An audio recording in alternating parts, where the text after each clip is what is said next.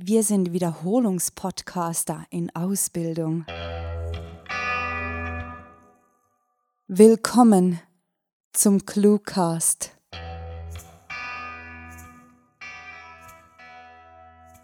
Liebe Entdecker der gesprochenen Literatur, seid ihr bereit, euch eine Geschichte vorlesen zu lassen?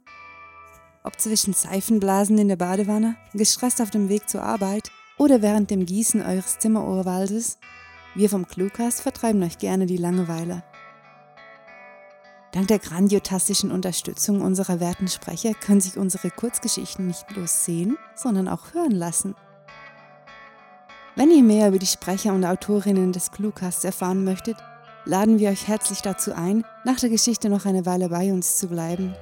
Doch nun wollen wir eurem Hörhunger nicht im Weg stehen und wünschen euch viel Spaß mit dem, was wir da so schreiben und vorlesen.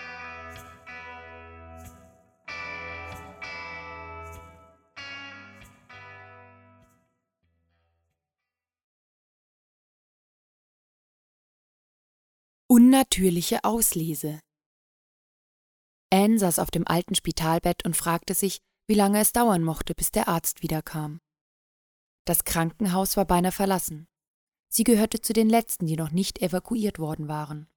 Vermutlich wurde sie nicht mit Priorität behandelt, weil sie keine Kinder hatte. Sie blickte sich in dem kargen Raum um, an dessen Wänden bereits die grünliche Farbe abzublättern begann und vor dessen Fenster ein einziger kahler Baum in der nuklear verseuchten Einöde stand, die einst die Hauptstadt gewesen war. Sie streckte sich und konnte fühlen, wie ein scharfer Schmerz durch ihre Hüften fuhr. Das Schrapnell war zwar entfernt worden, doch die Schmerzen würden sie noch lange begleiten. Es war nicht an der Zeit, sich mit einem Strohhut auf dem Kopf und einem Drink in der Hand an den Strand zu legen, sinnierte sie. Sie musste heiser lachen. Allein der Gedanke war in dieser Situation mehr als nur ein wenig absurd. Die Tür zu dem Zimmer öffnete sich knarrend und der ältere und abgekämpft wirkende Arzt trat hinein, ein Stück Brot in der Hand. Lieferung der Bestellung von Commander Foster, erklärte er grinsend. Sie setzte sich auf und blickte ihn ungläubig an. Echtes Brot? Wo haben Sie das bloß auftreiben können? Während er sich neben sie auf die Bettkante setzte, streckte er sich. Ich habe bloß noch drei Patienten und konnte darum welches backen. Irgendwer hat einen Sack Mehl in der Küche liegen lassen. Man konnte ihr die Freude ansehen, während sie gierig von dem Brot abbiss und schließlich mit vollem Mund dankte. Der Arzt nickte freundlich und meinte In Zeiten wie diesen ist ein frisches Brot paradiesisch. Er machte eine kurze Pause und schien nachzudenken. Ob Sie es glauben oder nicht, ich habe gestern einen grünen Palmwedel gefunden. Er lag abgerissen vor dem Krankenhaus auf dem Boden. Vielleicht ist das ein gutes Omen. Anne lachte, schüttelte dann aber entschieden den Kopf.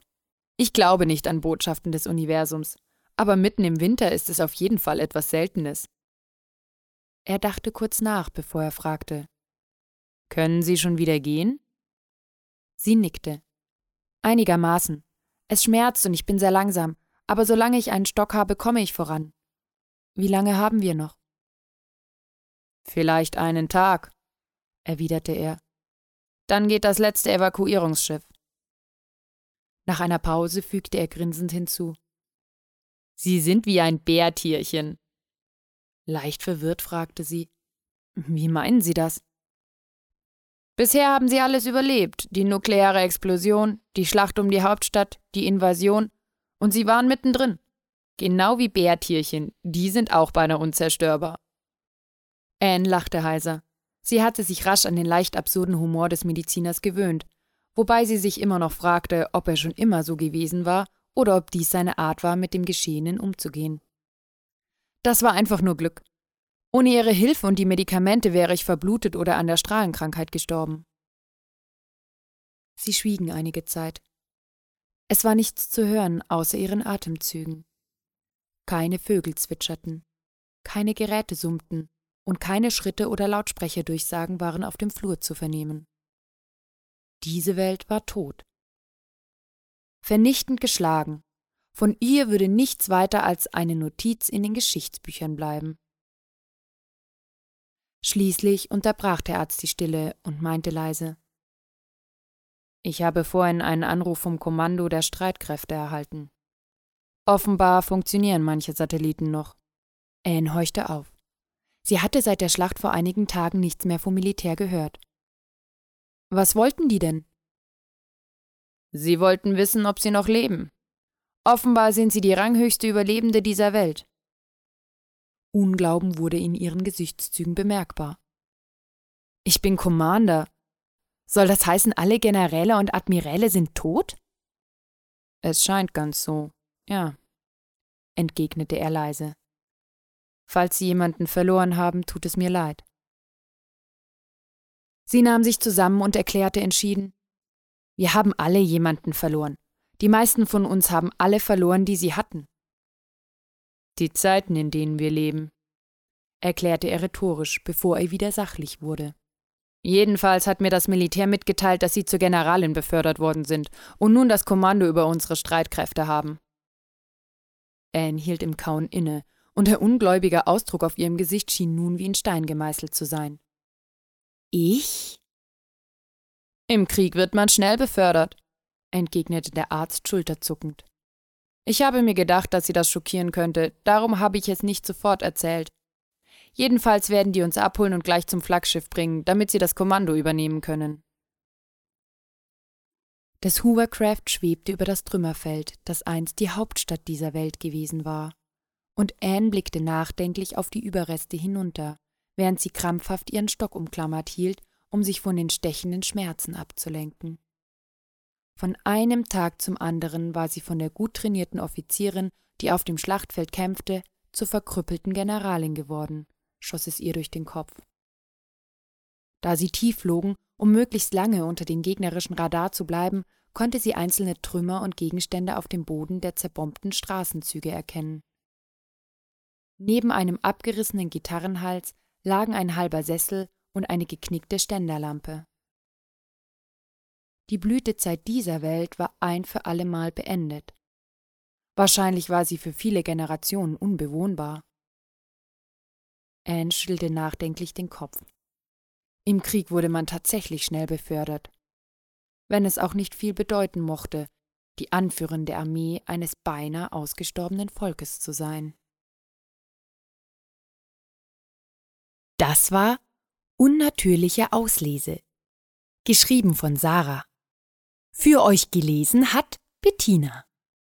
Diese Kurzgeschichte spielte am vorgegebenen Setting Krankenhaus und beinhaltete die Clues Gitarrenhals, Palmwedel, Bärtierchen, Strohhut und Bestellung.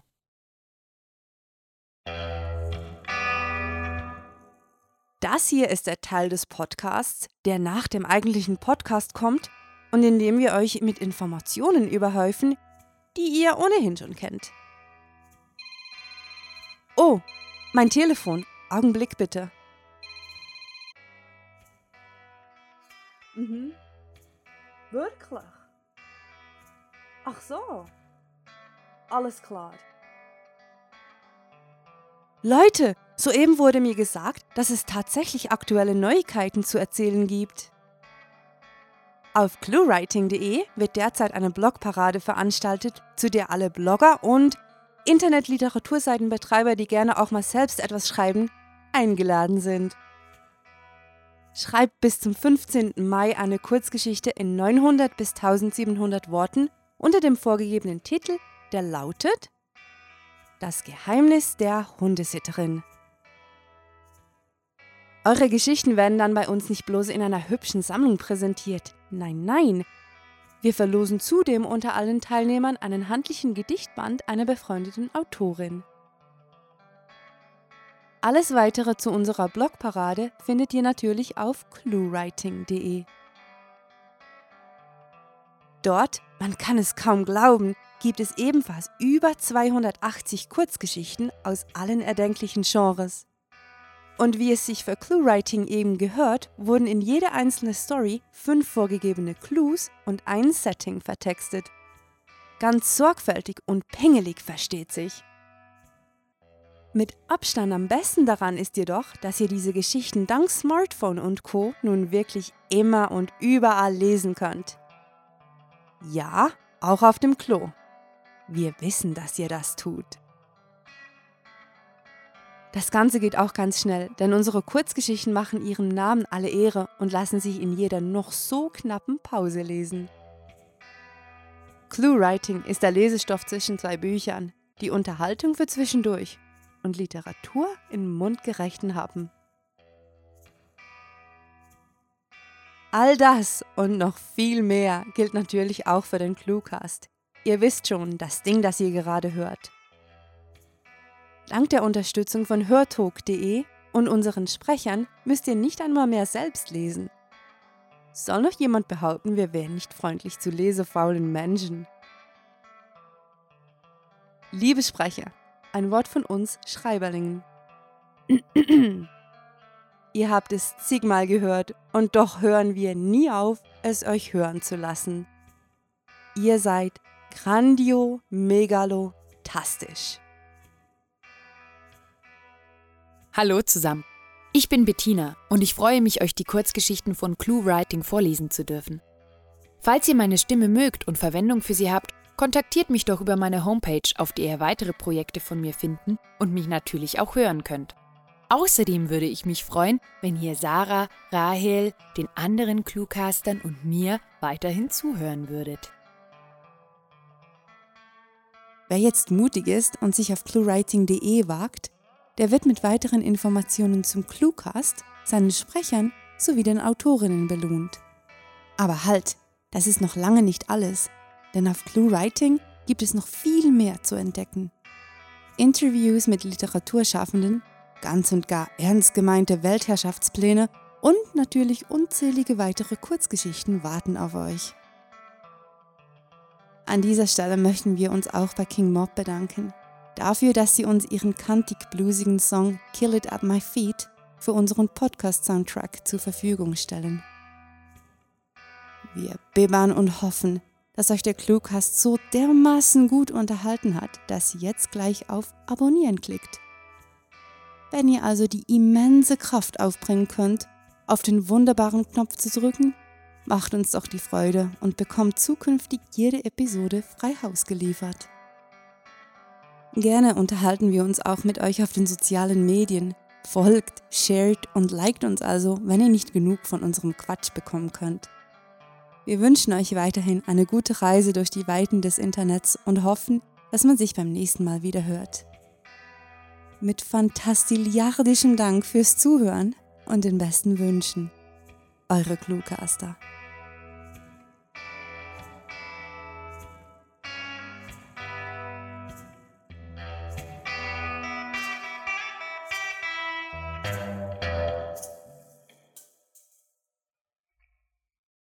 Moderne Straßenkrieger finden sich nicht mehr in postapokalyptischen Welten, sondern in der Schlange im Supermarkt an der Ecke.